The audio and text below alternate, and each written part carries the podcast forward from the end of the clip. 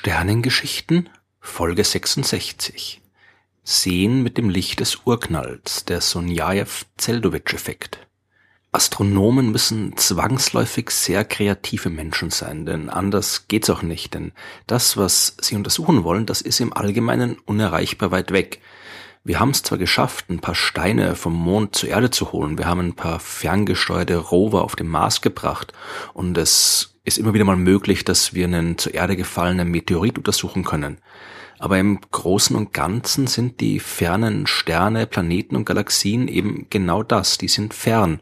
Die sind weit weg und für uns unerreichbar. Physiker, die können im Labor Experimente aufbauen und ihre Forschungsgegenstände direkt untersuchen. Chemiker, die können ihre Substanzen wiegen, mischen und direkt analysieren. Biologen können durch die Wälder streifen und Pflanzen und Tiere einsammeln. Aber die Astronomen, die können nur schauen. Alles, was uns bleibt, ist ein bisschen Licht, ein paar Photonen, die aus dem All kommen und irgendwann auf den Spiegel von einem der vielen Teleskope treffen. Und aus diesem bisschen Licht müssen wir alles über das Universum lernen. Und es ist eigentlich ziemlich überraschend, dass uns das so gut gelingt. Im Laufe der Zeit haben sich die Astronomen immer neue Methoden ausgedacht, um aus den wenigen Photonen, die sie zu sehen bekommen, auch noch das letzte bisschen an Informationen zu gewinnen. Und eine besonders schöne Methode ist die Ausnutzung des sogenannten Sunyaev-Zeldovich-Effekt, von dem die heutige Folge der Sternengeschichten handelt. Bei diesem Effekt benutzt man nicht irgendein gewöhnliches Wald- und Wiesenlicht, nee, man probiert mit dem Licht des Urknalls selbst zu sehen. Gut, das klingt jetzt ein bisschen dramatischer, als es wirklich ist. Der Urknall vor knapp 14 Milliarden Jahren war ja keine Explosion im herkömmlichen Sinn mit einem lauten Knall und jeder Menge Licht und Feuer. Es gab ja damals auch noch nichts, in dem etwas explodieren hätte können. Es gab keinen Ort, an dem so etwas passieren hätte können. Die ganze Gegend ist ja erst beim Urknall selbst entstanden. Aber es war jede Menge Energie da und aus dieser Energie entstanden jede Menge Teilchen. Das junge Universum war voll mit heißer Materie und voll mit Energie. Die Elementarteilchen selbst, die haben sich schon kurz nach dem Urknall zu den Bausteinen von Atomen verbunden, also Protonen und Neutronen und Elektronen. Richtige Atome konnten die aber noch nicht bilden, dafür war es zu heiß, denn ein Atom besteht ja aus einem Kern, der aus Neutronen und Protonen zusammengesetzt ist, und einer Hülle aus Elektronen.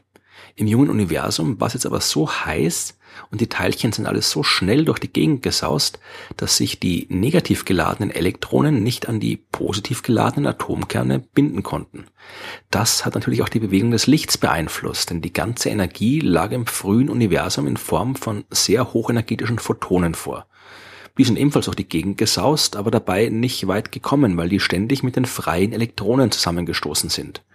Das Licht hat sich also nicht ausbreiten können und das Universum war quasi undurchsichtig. So ist es dann auch ein paar hunderttausend Jahre lang geblieben. Erst knapp 400.000 Jahre nach dem Urknall hat sich das expandierende Universum so weit abgekühlt, dass die Elektronen sich an die Atomkerne binden konnten. Und jetzt war genug Platz da, damit sich die Photonen ungehindert ausbreiten haben können. Und dieses erste Licht, das ist jetzt in alle Richtungen davongesaust und das tut's heute immer noch. Wenn die Photonen nicht auf irgendwas treffen und absorbiert werden, dann verschwinden die ja nicht einfach. Und im abgekühlten Universum war genug Platz, damit die in Ruhe herumfliegen konnten. Teilweise Milliarden Jahre lang. Denn wenn wir heute unsere Teleskope zum Himmel richten, dann können wir immer noch genau diese ursprünglichen Photonen registrieren. Denn alle Orte waren früher ein Ort. Jeder Punkt des heutigen Universums war früher also quasi der Punkt, an dem der Urknall stattgefunden hat. Und deswegen gibt's auch überall diese ersten Photonen, die sich jetzt eben von überall nach überall bewegen. Und wir empfangen heute auf der Erde genau die Photonen, die vor knapp 14 Milliarden Jahren anderswo ausgesandt wurden und jetzt eben heute erst bei uns ankommen. Natürlich ist das mittlerweile keine hochenergetische Strahlung mehr. Mit der Expansion des Universums hat sich auch die Strahlung selbst abgekühlt und heute handelt es sich nur noch um schwache Mikrowellenstrahlung, die gerade mal ein paar Grad über dem absoluten Nullpunkt heiß ist. Man nennt das die kosmische Hintergrundstrahlung, weil die eben von überall herkommt und gleichmäßig über den ganzen Himmel verteilt ist. Könnten wir mit unseren Augen Mikrowellenlicht sehen, dann würden wir den ganzen Himmel sanft leuchten sehen. Aber da unsere Augen eben das leider nicht können, müssen wir entsprechende Teleskope bauen. Das erste Mal entdeckt hat man diese Hintergrundstrahlung 1964. Das war per Zufall. Und das, obwohl ihre Existenz eigentlich schon in den 1940er Jahren vorhergesagt worden ist. Aber das ist wieder eine andere Geschichte. Später hat man dann spezielle Weltraumteleskope ins All geschickt, um die Hintergrundstrahlung noch exakter vermessen zu können. Man hat mittlerweile festgestellt, dass die Strahlung doch nicht völlig exakt gleich verteilt sein darf. Denn äh, alles, was heute existiert, ist ja aus der Materie entstanden, die im frühen Universum dem Licht den Weg verstellt hat. Wäre die Materie völlig gleichmäßig verteilt gewesen, dann wäre die später nie durch die Gravitationskraft immer stärker zusammengeklumpt und hätte Galaxien und Sterne gebildet. Es muss also damals schon Regionen gegeben haben mit ein bisschen mehr Materie als anderswo. Und diese Verdichtungen, die haben dann den Ursprung all der Galaxien gebildet, die wir heute beobachten können. Und wenn das so war, und die Urknalltheorie, die hat genau das vorausgesagt, dann muss auch das Licht in manchen Regionen stärker und in manchen Regionen schwächer beeinflusst worden sein und die Intensität der heute messbaren Hintergrundstrahlung muss entsprechend kleine Schwankungen aufweisen. Von der Erde aus lässt sich das aber nicht messen. Aber ein Weltraumteleskop könnte das schaffen. Und Mitte der 1990er Jahre hat das COBE-Teleskop genau das geschafft. Es hat genau diese vorhergesagten Variationen in der Hintergrundstrahlung gemessen und es gab dann auch zu Recht Nobelpreise für die beteiligten Forscher. Mittlerweile haben viele Nachfolgeteleskope wie äh, WMAP und Planck die Hintergrundstrahlung genauer als je zuvor vermessen und wir haben daraus wahnsinnig viel über das frühe Universum gelernt. Aber der Sonjaev-Zeldovich-Effekt, der hat nichts mit dem fernen, mit der fernen Vergangenheit zu tun. Hier nutzt man die Tatsache aus, dass die Photonen der Hintergrundstrahlung auf ihrem Weg vom Urknall zu uns auch nochmal extra beeinflusst worden sein können. Ich habe in Folge 63 der Sternengeschichten erzählt, dass die Objekte im Universum auf der höchsten Ebene in riesigen Galaxienhaufen bzw. Haufen aus Galaxienhaufen organisiert sind die sind zwar sehr groß, aber nicht immer einfach zu sehen, weil sie eben so weit weg sind und das Licht entsprechend schwach. Hier kann dann aber der Sonjaev-Zeldovich-Effekt helfen. Der Raum zwischen den Galaxien eines Haufens ist im Wesentlichen leer, aber nicht komplett leer. Die Sterne schleudern ständig Material ins All hinaus, Supernova-Explosionen schleudern Material ins All hinaus. Äh, und auch andere astrophysikalische Prozesse sorgen dafür, dass immer wieder mal Material ins All und aus den Galaxien selbst hinausgeschleudert wird. Es existiert also ein sogenanntes Intracluster-Medium. Das ist ein sehr, sehr, sehr dünnes Gas, das sich im Raum zwischen den Galaxien befindet. Und dieses Gas ist ionisiert. Das heißt, dass auch hier die Elektronen nicht mehr an die Atomkerne gebunden sind.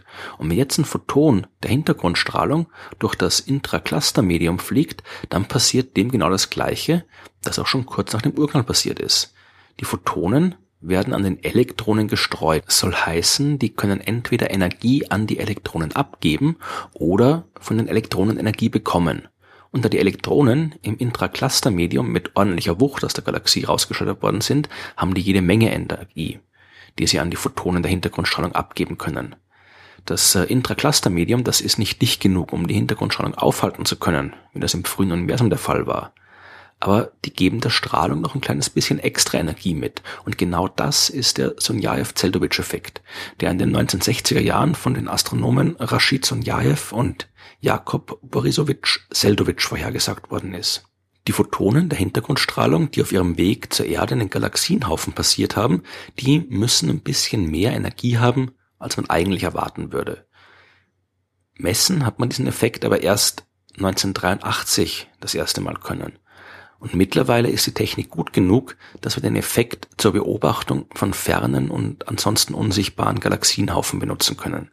Wir können also die Hintergrundstrahlung so exakt analysieren, dass wir genau sehen, wo mehr Energie steckt, als zu erwarten war, und können so feststellen, wo sich im All die Galaxienhaufen befinden. Wir können also das Licht des Urknalls benutzen, um das Universum zu kartieren. Und wenn man da mal genauer drüber nachdenkt, ist das eigentlich ziemlich beeindruckend.